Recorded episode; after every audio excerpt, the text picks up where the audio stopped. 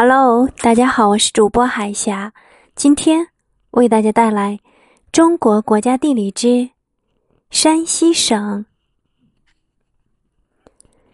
山西省简称晋，因坐落于太行山以西而得名。总面积十五点六七万平方公里，占全国陆地面积的百分之一点六，分别与河北省。河南省、陕西省和内蒙古自治区为邻，又因位于黄河以东，亦称河东。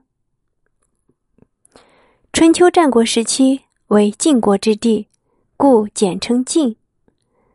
战国初期，韩、赵、魏三国分晋，所以又称三晋。